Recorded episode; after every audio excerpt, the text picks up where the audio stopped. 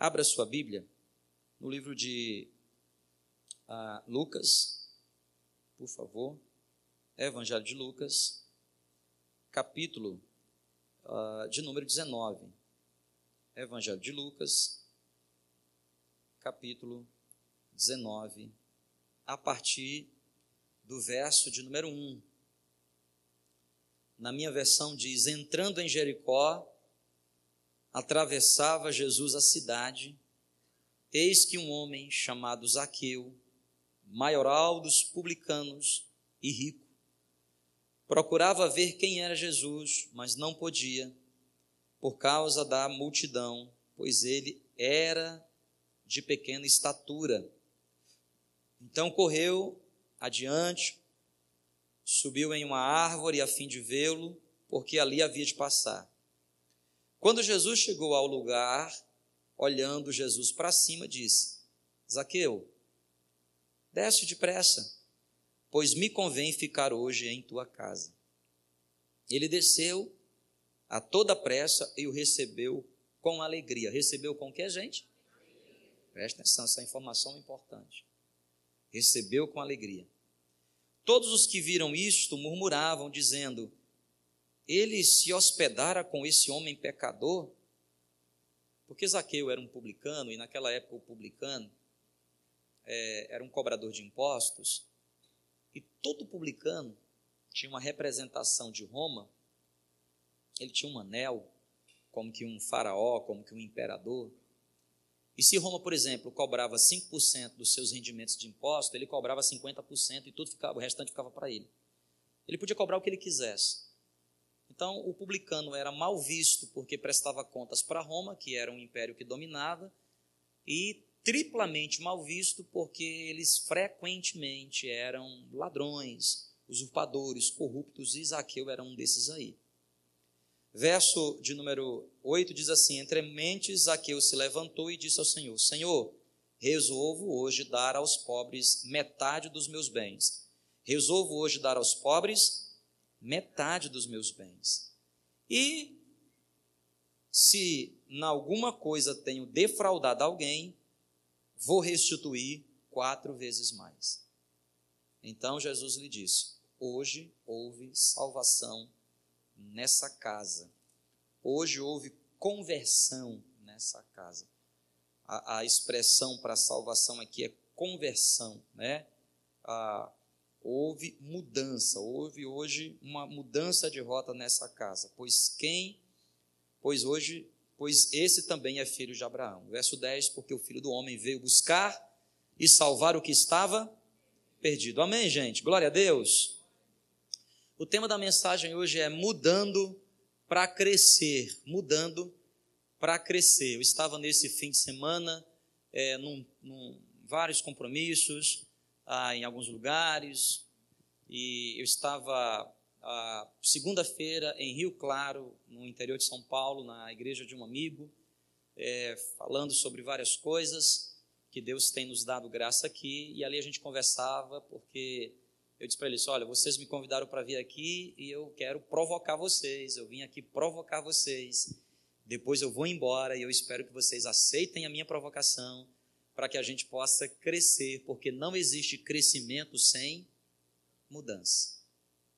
Por isso o tema dessa mensagem nasceu ali daquela conversa e eu escrevi: mudando para crescer. Não existe crescimento se não houver mudança e nós precisamos aprender a nos acostumar com mudanças, porque a vida é feita de mudanças.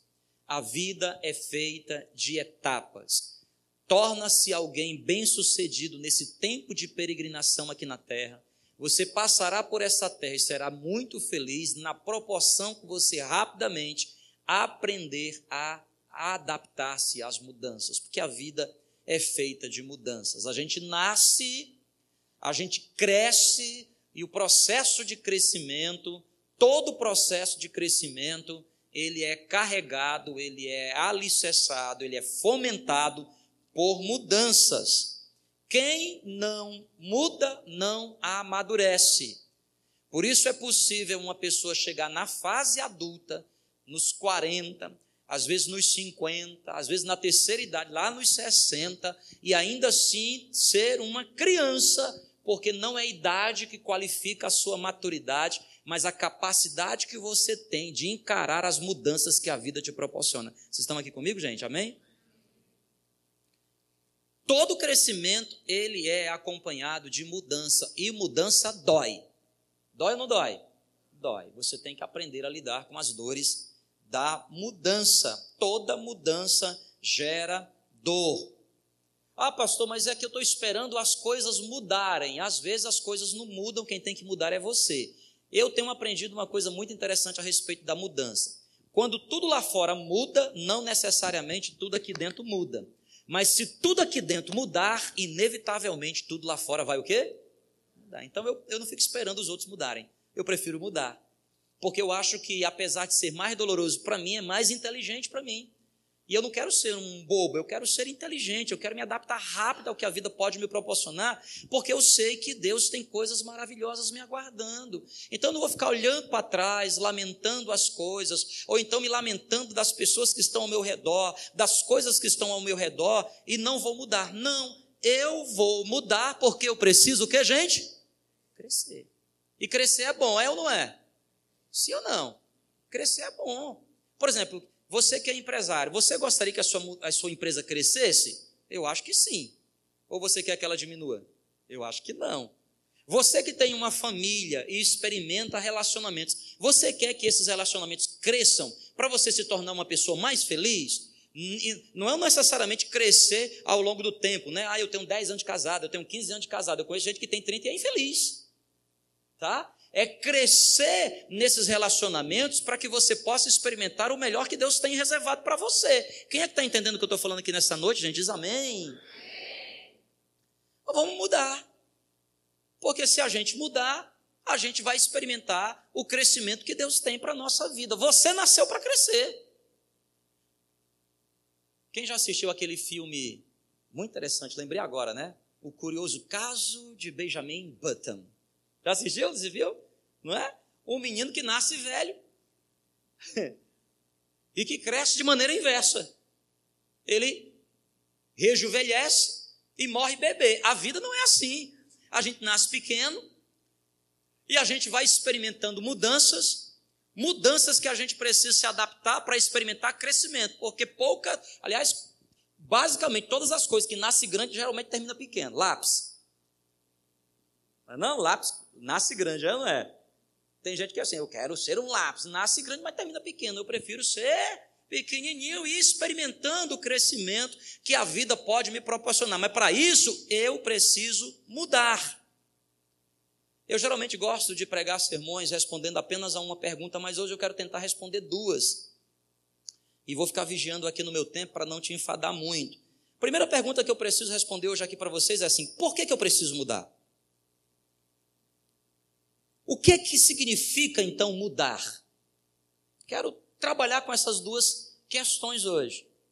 E talvez uma mais importante ainda, por que é tão difícil mudar? Primeiro, vamos pensar assim, ó. O que é que a Bíblia nos ensina a respeito de mudança e o que é que eu preciso mudar? Eu estou aqui lendo Lucas capítulo 19, a história de um publicano, de um homem corrupto, de Zaqueu que se você observar aqui na Bíblia, você vai perceber que ele experimentou um dos maiores tipos de mudança que alguém porventura pode experimentar, uma conversão maravilhosa. Zaqueu, um homem pequeno, que na presença de Jesus, porque o recebeu com muita alegria, ele se converteu, ele mudou. E porque ele mudou, tudo ao seu redor também passou a mudar. Então vamos lá. O que é que eu preciso mudar? Primeiro, mudar de mentalidade. Primeiro eu preciso mudar de quê, gente? Vamos lá, toda vez que aparecer aqui, vocês falam bem alto para mim. Mudar de? Mudar, mudar de mentalidade. Toda mudança acontece na mente. Rogo-vos, pois, irmãos, pelas misericórdias de Deus, que apresenteis os vossos corpos como sacrifício vivo, santo e agradável a Deus, que é o vosso culto racional, e não vos conformeis com este mundo, mas transformai-vos pela renovação da vossa mente, A mente da gente precisa mudar. Se você quer crescer, a primeira coisa que você precisa mudar é a sua mentalidade.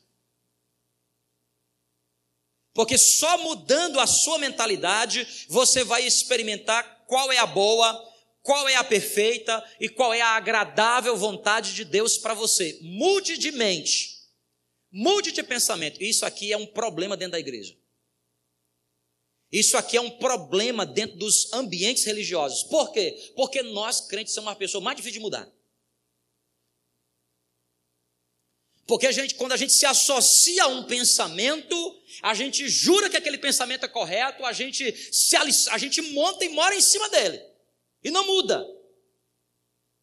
Toda atitude nossa é reflexo da nossa mudança de mentalidade. E você só pode mudar de mentalidade se você primeiro se conscientizar. Você só muda de mentalidade se primeiro você o que, gente?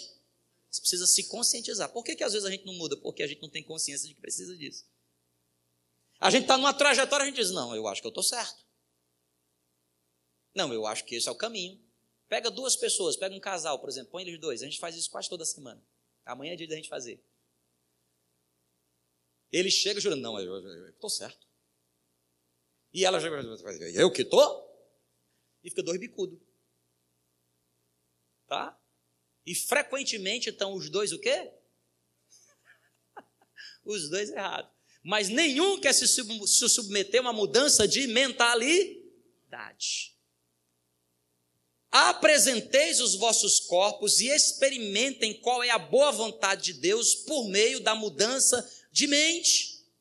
E isso exige um alto nível de consciência. Jesus nos ensina, aqui também no Evangelho de Lucas, ele diz assim: não se põe remendo de pano novo em roupa velha, nem se põe vinho novo em quê? Odre velho. Vocês estão aqui, gente, comigo? O segredo está aqui, ó. Mude de mente, abra a sua mente, rompa com os seus medos, permita que o Espírito Santo de Deus possa lhe conduzir por meio de mudanças. A Bíblia diz que ele nos conduziria a toda a verdade. Abra mão de coisas que você já percebeu que não estão sendo boas para você. Tem valores que você recebeu por um legado e esses valores, eles não estão sendo nocivos para você, estão sendo nocivos para você, não estão sendo bons. Então, se não está sendo bom, você precisa abrir a sua mente para essa mudança. Toda mudança que gera crescimento passa pela mudança de mentalidade. É o primeiro campo de atuação do Espírito Santo de Deus. Por isso que a conversão não é algo sentimental, é algo racional. Por isso que a expressão na Bíblia para arrependimento é metanoia, que quer dizer mudança de mente. Arrependimento não é um sentimento de remorso. Tem gente que se encontra com Jesus e diz: Ah, eu estou arrependido. E ele fala arrependimento como sinal de culpa. Ele fala de arrependimento como remorso. Eu lamento por aquilo que aconteceu. Isso não é arrependimento. Arrependimento é mudança de mente. Você diz assim: Rapaz, deixa eu pensar sobre o que eu estou pensando. Deixa eu pensar sobre que filosofias a minha vida está sendo tocada. Porque dependendo da sua filosofia de vida, você está conduzindo a sua vida pelo caminho errado. Eu estou falando muitas coisas difíceis aqui hoje, gente? Não, né? Tá, tá, não está simples? Sim ou não? Quem está entendendo diz amém. Simples. Tá? É, eu venho da área da educação e, e, e, ensino e a gente chama isso de paradigma. Chama isso de quê? O que é, que é paradigma? Todo ser humano constrói a sua vida em cima de um modelo. Um modelo. Você, por exemplo, você que é homem. Eu, eu, eu, eu, aqui. Eu sou cabeça. Isso é um paradigma, inclusive dentro da igreja, dentro do mundo cristão. Que a Bíblia está dizendo, mulher, seja submissa, que eu sou cabeça. E se é cearense, aí, né? aí ele fala assim: eu sou cabeça duplamente. Eu já vivi muito isso na minha vida, e dentro de casa. E aí a gente começa a estabelecer uma hierarquia dentro de casa, né? Como é que é a hierarquia? O homem, depois a mulher, Mas não é assim que a Bíblia ensina, isso é um paradigma errado. A Bíblia nos ensina que homem e mulher são idôneos, iguais. Quem é que está entendendo aqui o que eu estou dizendo? E que a Bíblia também nos ensina que eles dois foram feitos para se complementar. E de que um tem um jeito de enxergar o mundo e o outro tem um jeito de enxergar o mundo completamente diferente. O homem é para fora, o homem é exógeno, o homem foi feito das coisas visíveis, por isso o homem é a figura pública, mas a mulher, ela foi feita das coisas invisíveis, por isso que ela tem percepções as quais o homem não consegue entender. De vez em quando chega lá em casa, a Kelly fala assim para mim: Jean, você viu? O quê? Você não viu? Aí ela começa a explicar para mim, eu disse, filho, eu não estou entendendo nada. É comum isso acontecer, porque as mulheres têm uma visão de mundo diferente da que os homens têm. Agora, isso não significa dizer que o que ela tem é mais importante do que o que eu tenho, ou vice-versa. Quem é que está entendendo, gente? Diz amém. Tá? Você precisa ler, assistir uns videozinhos fantásticos do pastor Carlos McGott, chamado assim, Seis Metáforas de um Casamento Feliz. Seis analogias de um casamento feliz. O primeiro paradigma que ele quer destruir na sua vida é isso. Você precisa entender que você e sua esposa são iguais. E se você e sua esposa são iguais, decisões conjuntas. Decisões o quê? e gente, muita coisa para falar com vocês, só nesse assunto aqui. Então mude de mentalidade, porque enquanto você não mudar de mentalidade, você não vai experimentar a mudança real que te gera crescimento. Pastor, o que é que eu preciso mudar? Dois, eu preciso mudar de visão. Eu preciso mudar de quê, gente? Visão. Eu preciso mudar de sonhos. Eu preciso mudar de alvo. Eu preciso amplificar a minha visão, porque a visão que você tem gera em você motivação, e a visão que te gera motivação só é capaz de te trazer até aqui. Para você sair daqui e para um outro espaço, para você avançar mais, você precisa ampliar a sua visão. O anjo chega em Abraão e fala assim: Abraão, por que, que você está desanimado, meu filho? Por que, que você está desanimado? Não, estou desanimado porque há uns capítulos atrás, lá em Gênesis 12, o Senhor falou para eu sair da minha terra e da minha parentela que Ele ia me abençoar e eu ia para uma terra que poderia prosperar. Mas já se passaram alguns anos, olha aqui, minha mulher é estéreo, eu estou ficando velho, nós estamos endividados, eu não aguento mais e entrou na caverna. Aí o anjo pega na mão dele, tira da caverna e diz assim: Ô filhão, vem cá, vem cá, vem, vem menino, vem, vem cá, bichinho, vem cá. Deixa eu olhar para Estou aqui e falou assim: olha para o céu. Era um dia estrelado. Está vendo aí? O que, que está vendo? Conta. Abraão, 1, 2, 1.327, 5.900. Conta mais, meu filho, até você conseguir. Escute, preste atenção. Essa é a promessa de Deus para a sua vida. Mesmo que você seja capaz de contar todas as estrelas dos céus, o que eu vou fazer através de você ainda é maior. Naquele dia, o anjo enviado por Deus estava fazendo o que com a visão de Abraão? Fazendo, ampliando. Quem é que está entendendo, gente? Diz aí amém. Amplie a sua visão, que assim você vai experimentar um tipo de mudança que vai gerar em você crescimento. Amplifique a sua visão. Para de olhar limitado como você está olhando. Olhe as estrelas dos céus. Olhe o que Deus está querendo te conduzir. O que é que eu preciso mudar, pastor? Eu preciso mudar a minha visão. Às vezes nós temos uma visão pequena, visão mínima, visão estreita. Conhece aquele ditado? Mire nas estrelas, que talvez você acerte a lua. Já ouviu falar desse ditado? Não, conhece não. Do ambiente empreendedor. Mire nas estrelas, quem sabe você acerta a lua. Ora, se eu mirar nas estrelas, eu acerto a lua. Se eu mirar na lua, eu acerto o firmamento. Se eu mirar no firmamento, eu acerto nas nuvens. Se eu mirar nas nuvens, eu acerto aqui um prédio, quem sabe, de 15 andares. Se eu mirar, tem gente que não está mirando nem, está olhando para baixo. Para acertar o quê? Que visão você tem? Você é um empreendedor, qual é a visão que você tem? Você que está no relacionamento, qual é a visão que você tem? Você que é um líder ministerial, qual é a visão que você tem?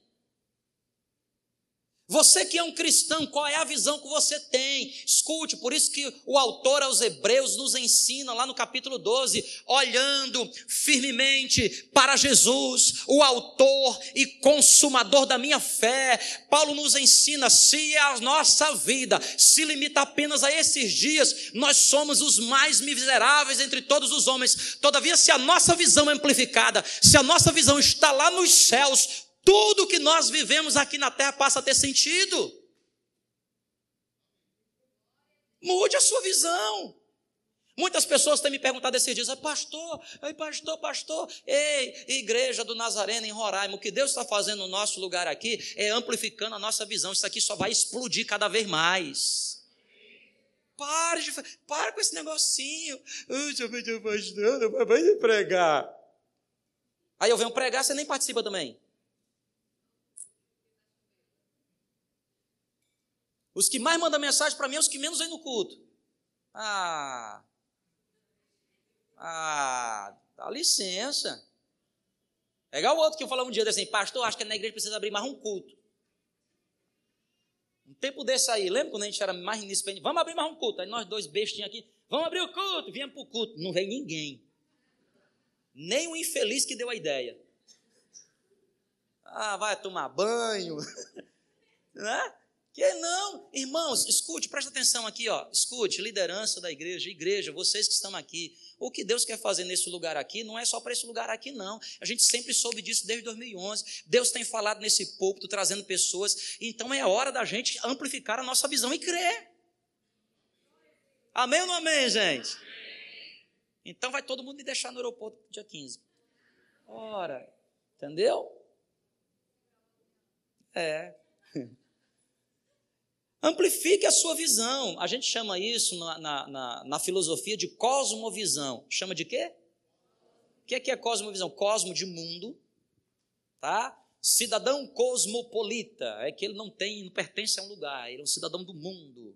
Cidade cosmopolita, São Paulo, Paris, Dubai, é uma cidade que Boa Vista é uma cidade cosmopolita. Sabia? Porque você metade da população é daqui, outra metade é de outro lugar, do mundo inteiro.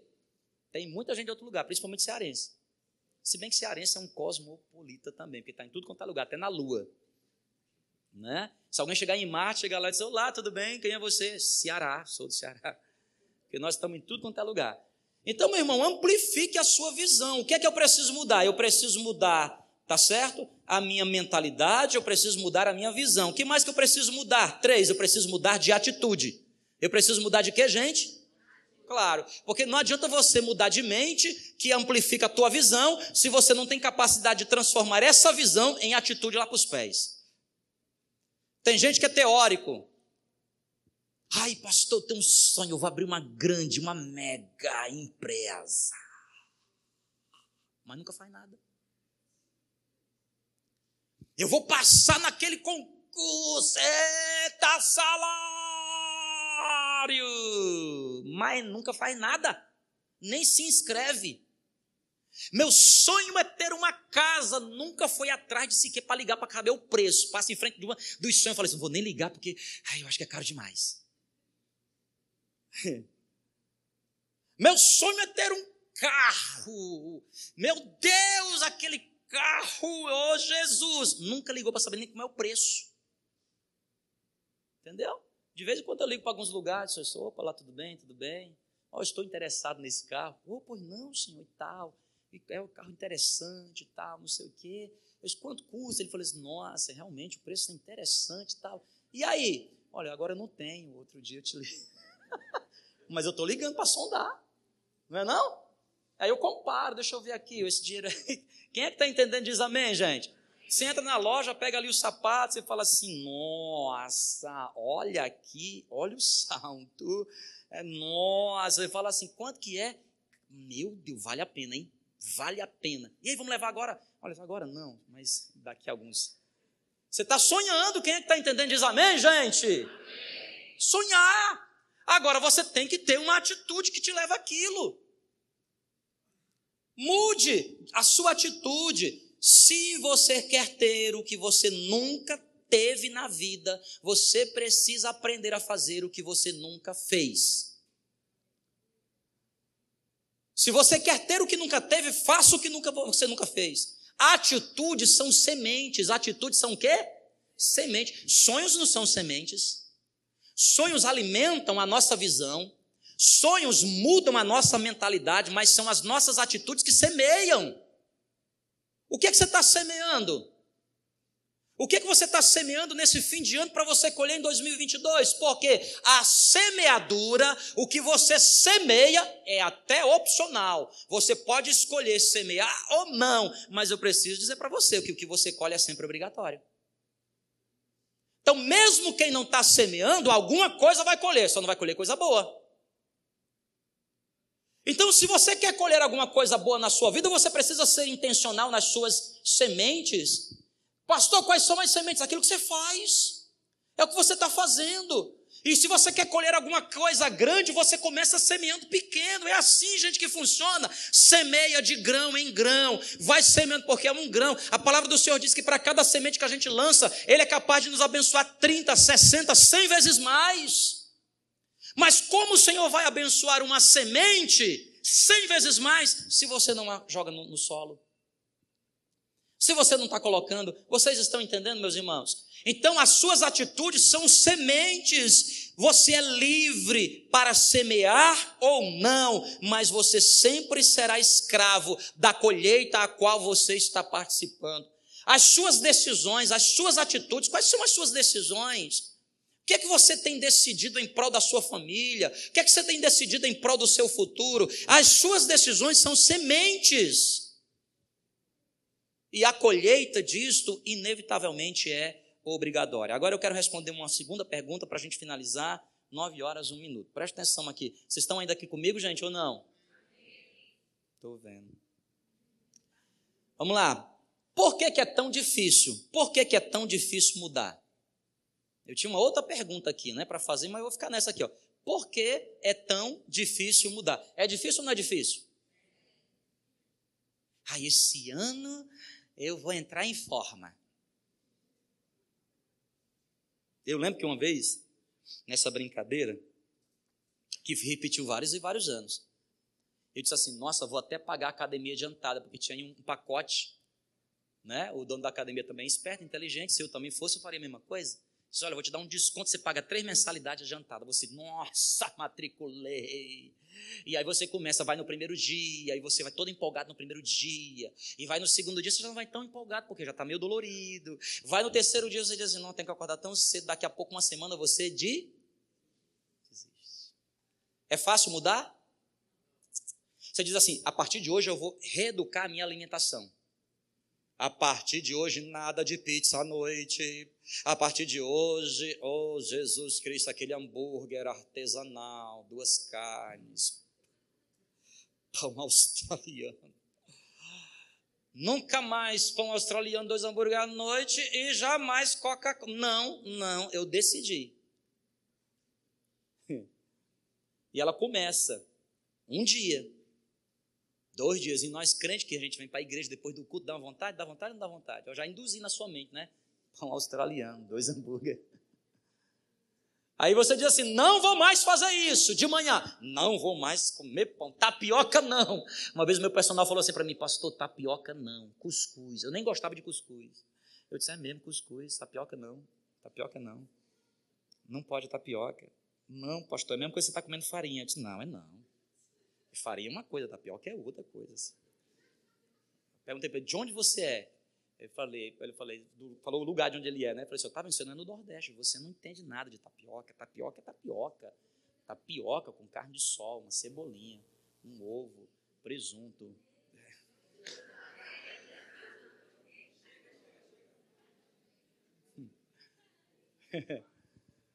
É fácil mudar, gente?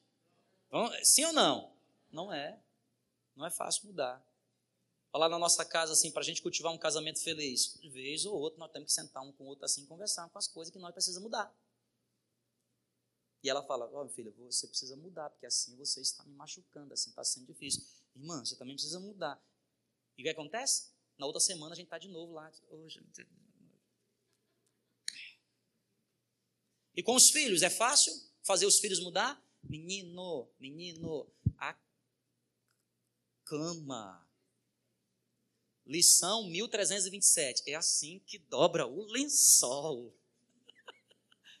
Não é? E para a esposa ensinar o marido, meia, meia, vamos lá, marido, meia, sexto, sexto, meia.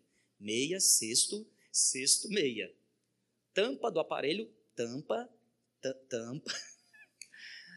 Não, é não? Casamento começa assim, pasta de dente, não aperta no meio, é no, a pasta de. Toda mudança é difícil.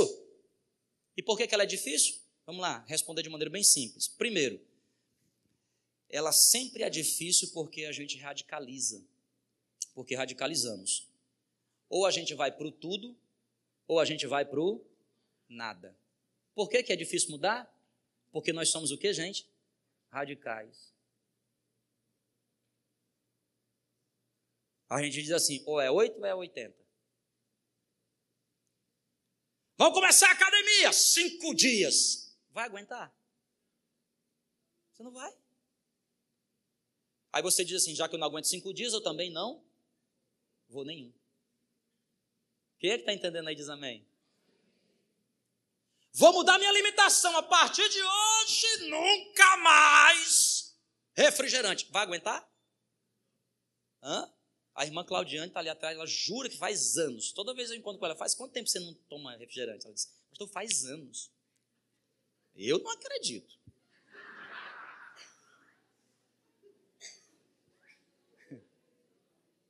Quem é que está entendendo? Diz amém, gente, aí. Instrumento musical, como é que aprende instrumento musical? Na partir de hoje, o menino está começando agora. A partir de hoje, eu vou treinar oito horas por dia, vou fazer aula todos os dias. Vai conseguir? Não. Quero aprender um idioma, como é que eu vou? Não, porque, eu vou fazer uma imersão. Eu vou viajar amanhã para os Estados Unidos vou ficar lá. Para falar o quê? The books in the table? Vai conseguir? Não. Sabe por que, que mudar é tão difícil? Porque a gente torna ainda mais difícil por causa do nosso radicalismo. A gente não entende que as coisas precisam ser feitas por etapas. A gente não faz com que as coisas sejam um passo de cada vez. Vocês estão entendendo, gente? Ei, meu irmão, escute aqui. Vocês estão aqui, gente? Amém? Um passo de cada vez. Talvez você diga assim, pastor, um passo faz diferença, um passo faz diferença no meu destino. Preste atenção, um passo um passo, talvez seja muito pequeno, talvez o passo que você tem que dar. Você deu um passozinho, você diz assim: um passinho que eu dei, 50 centímetros, quase que eu não me desloquei. É muito pequeno comparado ao destino que eu vou chegar. É verdade. É muito pequeno comparado com o destino. Mas quando você olha para trás, você diz assim: eu já dei o primeiro passo. E aqui é a perspectiva que você tem que entender. O primeiro passo não te leva direto para o destino, mas te tira do ponto de partida, te tira da inércia, daquilo que está te aprisionando, daquilo que está te segurando. Dê esse passo hoje. Não seja mais essa pessoa radical. Não desista agora. Se você se torna uma pessoa radical, você, você quer mudar tudo de uma vez. Tem gente que é assim, quer mudar tudo de uma vez e todos de uma vez. Tudo, quer mudar tudo. Hoje eu vou mudar tudo. Irmão, eu sinto muito dizer para você, você é muito realista, não dá para mudar tudo de uma vez. Você tem que ir aos poucos. Um passo de cada vez. Por que é tão difícil mudar? Dois, é difícil mudar porque nós não entendemos que a mudança é um processo. Não entendemos que mudança é o que, gente? Processual. Tá? Mudança é o que? Processual. Você não consegue mudar de uma hora para outra. Hábito, você não, não larga um hábito de uma hora para outra. É processual. Começa um passinho de cada vez. Vai avançando. Vai em direção àquilo. Faz por etapas. Planeja essa mudança. Ah, pastor, mas é porque eu, eu tentei mudar e fracassei. É verdade. Toda tentativa de mudança antes de te levar para o sucesso, primeiro te leva para o fracasso. Eu vou repetir. Toda tentativa de mudança, antes de te levar para o sucesso, primeiro te levará para o. Diga aí para mim alguém que tentou fazer alguma coisa grande na vida que deu certo de primeiro. Não tem. Todo mundo fracassa. Mas é por meio do fracasso que você vai descobrir. Gente, o fracasso, escuta aqui, ó. Que hora já é? Terminei. Presta atenção. O fracasso é uma bússola. O fracasso é uma. Eu vou escrever um negócio sobre isso. O fracasso é uma bússola. Não, repita comigo. O fracasso é uma bússola. Fala mais forte. Por que, que é uma bússola? Porque o fracasso aponta assim para você. Você falhou aqui? Não é desse jeito. Você falhou aqui? Não é desse jeito. Você falhou aqui? Não é desse jeito. Você falhou aqui? Não é desse jeito. Continue tentando. Não é desse jeito. Uma hora a bússola vai apresentar para você o norte, a direção. Você acerta na veia e você diz: opa, aqui tem água. Vou cavar aqui. O fracasso é uma bússola. Só que é uma bússola invertida. Eu já falei aqui no outro dia, no outro ambiente, e ao longo desses dez anos preguei aqui tantas vezes sobre isso. Eu lembro que na minha época de mestrado, Fui fazer um. Cara, meu Deus, me abriu porta para todos os caminhos. Eu entrei num sistema da área de química, de produzir fármaco, e todo mundo dizia assim: ó, isso aqui é impossível, nunca ninguém tentou. Aí eu falei assim: pô, eu vou conseguir. Eu vou conseguir. Eu sempre fui uma pessoa muito assim. Quando alguém diz que é impossível para mim, é mais que eu gosto. Minha esposa sabe, eu gosto de um desafio. Quando a Kelly ela quer ver, eh, me provocar a mudança em mim, ela diz assim: Eu duvido que você consiga. Nossa, ela, do que? Você duvida? Ah, você vai ver. Então falaram para mim assim: eu duvido que você consiga. Eu falei, eu mergulhei. Gente, eu fiquei dois anos naquele mestre, dois anos. Era estrito senso, direto lá. Sabe o que aconteceu? Sabe o que aconteceu, meu filho? Depois de dois anos, sabe o que aconteceu? Nada, fracassei. E aí, eu, reunião, eu falei assim: agora, como é que eu vou defender aquela dissertação? Gente, a minha dissertação é uma das mais citadas da minha área. Certo? Sabe por quê? Porque eu defendi assim: ó, vou dar para vocês o caminho que vocês não devem seguir. Não venham por aqui. Todo mundo me cita. Mas olha, não vai por aquele caminho daquele abestado lá que ele fez. Ele sabe, ele sabe por onde não ir. Foi ali que me abriu portas por doutorado, por pós-doc, para a universidade, para tanta coisa. O fracasso é uma bússola. O fracasso é o que, gente? E eu vou finalizar aqui, ó. Três por que, que é tão difícil mudar? Eu preguei duas vezes hoje, tá vendo? Duas mensagens. Por que, que é tão supletivo hoje? Por que, que é tão difícil mudar? Porque não fazemos aliança com o quê? A gente não faz aliança. Sabe por que, que na verdade, na verdade a gente não muda? Podia ter começado por esse tópico e eu economizava meia hora de vocês, né? Mas sabe qual é a verdade, a verdade, a verdade cabal de tudo? A gente não muda o que a gente não quer. Essa é a verdade. Eu e aquela a gente sempre conversa, né? Que tem um médico aqui na cidade. Uma vez a Kelly, é, logo depois do nascimento da Esther, ela sempre ganhou muito peso com as gravidez. Aí ela, oh, doutor, eu quero tanto perder peso, porque eu não era assim, eu preciso perder. Estou não sei quantos quilos acima. Pô, doutor, vim aqui porque eu quero tanto. Gente, foi a consulta mais bem paga da minha vida. Aquele moço falou para ela, falou assim, você não quer não. Não, eu quero. Você não quer não. Lembra disso? Você não quer não. Aí ela disse, não, mas eu quero. Quer não, porque você ainda está com esse peso. Porque se você quisesse, porque se você quisesse, quem é que está entendendo? Mudou, na, virou uma chave. A gente não muda porque a gente não faz aliança com a mudança. Porque no dia que a gente fizer aliança com a, com a mudança, Aí minha esposa começou, ficou só o pitel. Eu também nunca quis ir para um, nunca quis cuidar da saúde física. Deixa a vida me levar. Vida leva ela. Tinha até um jargão entre os pastores assim: o pastor que se tiver. Quanto maior tiver maior a barriga, mais unção. Se for unção de óleo de gordura mesmo. Aí um dia desse a gente estava andando no lugar, há um tempo atrás. Aí uma pessoa assim, só, tudo bem. Eu estava do lado dela, ela falou assim, quem é esse aqui? Seu motorista? Aí eu falei,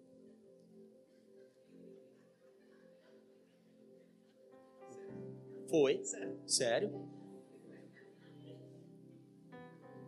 É agora. Eu comecei, a gente até começou junto aqui, uma galera nossa aqui. Outubro agora completou um ano. Cheguei hoje na igreja aqui, uma irmã da recepção falou assim para mim no meu ouvido assim, pastor, o senhor realmente está mais magrinho, né?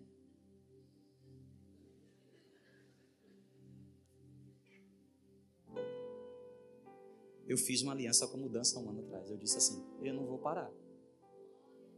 Eu vou persistir. Estava esses dias, ó, eu, eu embarquei de madrugada aqui, do sábado, para Porto Alegre. Gente, fiz o voo mais longo e doméstico do Brasil. Boa Vista, Viracopos, 4 horas e 20. Uma conexão rápida lá para Porto Alegre. Pregava à tarde e à noite. Fui pro hotel morto de cansado porque eu embarquei aqui às duas horas da madrugada. Você imagina, um e pouco da madrugada. Cheguei no quarto do hotel morto de cansado. Mas eu fui assumir o compromisso que eu tinha assumido comigo mesmo no domingo de manhã. Vocês viram lá nos meus istos, naquele churrasco maravilhoso. À noite eu pregava. O pastor me deixou no hotel uma hora da madrugada, papiando. Eu fui lá fazer a minha parte, dentro do quarto do hotel. Porque eu assumi um compromisso com a mudança. Quem é que está entendendo? Diz aí amém. Se você não assumir o compromisso com a mudança, você sempre vai ficar justificando e colocando culpa no outro nas coisas, nas circunstâncias e não vai mudar para crescer. Agora, eu prometo que eu vou finalizar aqui, presta atenção. Como é a, é a penúltima vez que eu vou pregar nesses últimos dias aqui, segura aí, presta atenção. Imagina o quanto que eu vou pregar domingo, hein? Vou começar de manhã e terminar à noite. Vou emendar os dois cultos logo. Deixa eu falar um negócio para você aqui, presta atenção. Escute. Assuma hoje uma aliança com a sua mudança. Por que, pastor, que eu devo assumir? Quando Deus criou o homem, a Bíblia diz que Deus criou o homem no sexto dia. Cinco dias Deus levou para preparar tudo: água, terra, mar, animais, céu, firmamento. Preparou tudo. Só depois que tudo estava preparado, espiritualmente falando e materialmente falando, diz a Bíblia que Deus criou e coloca o homem. Eu quero liberar uma palavra profética para você hoje aqui no nome de Jesus. Escute, preste atenção. Faça assim com as suas mãos no nome de Jesus. Preste atenção, meu irmão, escute. Escute aqui todos vocês. Tudo já está preparado. Está tudo preparado espiritualmente, céus e terra já convergiram. Materialmente falando, pastor Flaviano, está tudo preparado. Pastor, então, se está tudo preparado, por que, que eu não estou vivendo? Deus está esperando a sua mudança. E Ele é tão generoso, tão misericordioso, que Ele não precisa nem que você mude todo a minha jornada de mudança é muito longa. Ele só está esperando você dar o primeiro passo. Primeiro passo. Você dá o primeiro passo. Filho, você dá o primeiro passo. Ele envia os seus anjos ao seu redor. Certo? Pastor, por que, que, por que, que ele só espera de mim o primeiro passo? Por quê? Não vem para. Por que, que ele só espera de mim o primeiro passo? Por quê? Porque quando você dá o primeiro passo, quando você dá o primeiro passo, você vem para perto dele, Jesus, como Pedro deu ao sair do barco. Depois que você der o primeiro passo, vocês estão aqui comigo, gente? Eu estou profetizando, abra suas mãos aqui, eu falo isso declaro profeticamente. Depois que você der o primeiro passo, o primeiro passo que você dá em direção ao seu sonho, o primeiro passo que você dá é suficiente para que Deus possa fazer tudo na sua vida, porque você chegou perto dele. Você está do lado dele. Quando você está do lado de Jesus, note que lá no Evangelho a tempestade não mudou, o barco não parou de balançar, as águas não deixaram de subir. Diz a Bíblia que até Pedro afundou. Mas preste atenção, quando você dá o primeiro passo, você pode ficar tranquilo. Jesus não vai deixar você afundar, não a mão dele vai estar sempre estendida para você. Assuma hoje o compromisso com a sua mudança. Eu sei. Eu sei. Vai doer. Eu preciso ser. Eu fui honesto com vocês esse tempo todo, vou continuar sendo. Vai doer. Só que é uma dor de crescimento. Se você conversar com os pediatras, você vai perceber que existe, hoje é comprovado cientificamente, dor de crescimento, que os ossos da criança estão esticando. Dores de crescimento. Isso que nós estamos vivendo aqui esses dias, igreja, esse tempo que eu vou precisar estar longe com a minha família, vai doer para você, vai doer para mim, está doendo já. Eu estava aqui adorando a Deus, eu estava assim, oh Deus, como eu vou sentir falta desse lugar aqui, porque não é fácil para mim pregar e fazer o que Jesus quer que eu faça. Não é fácil para mim não. Eu sei que tem gente que né, vai se alegrar com a nossa saída temporária, outros que vão chorar. E eu sei que esses que vão chorar vão sentir falta, mas nós vamos sentir mais.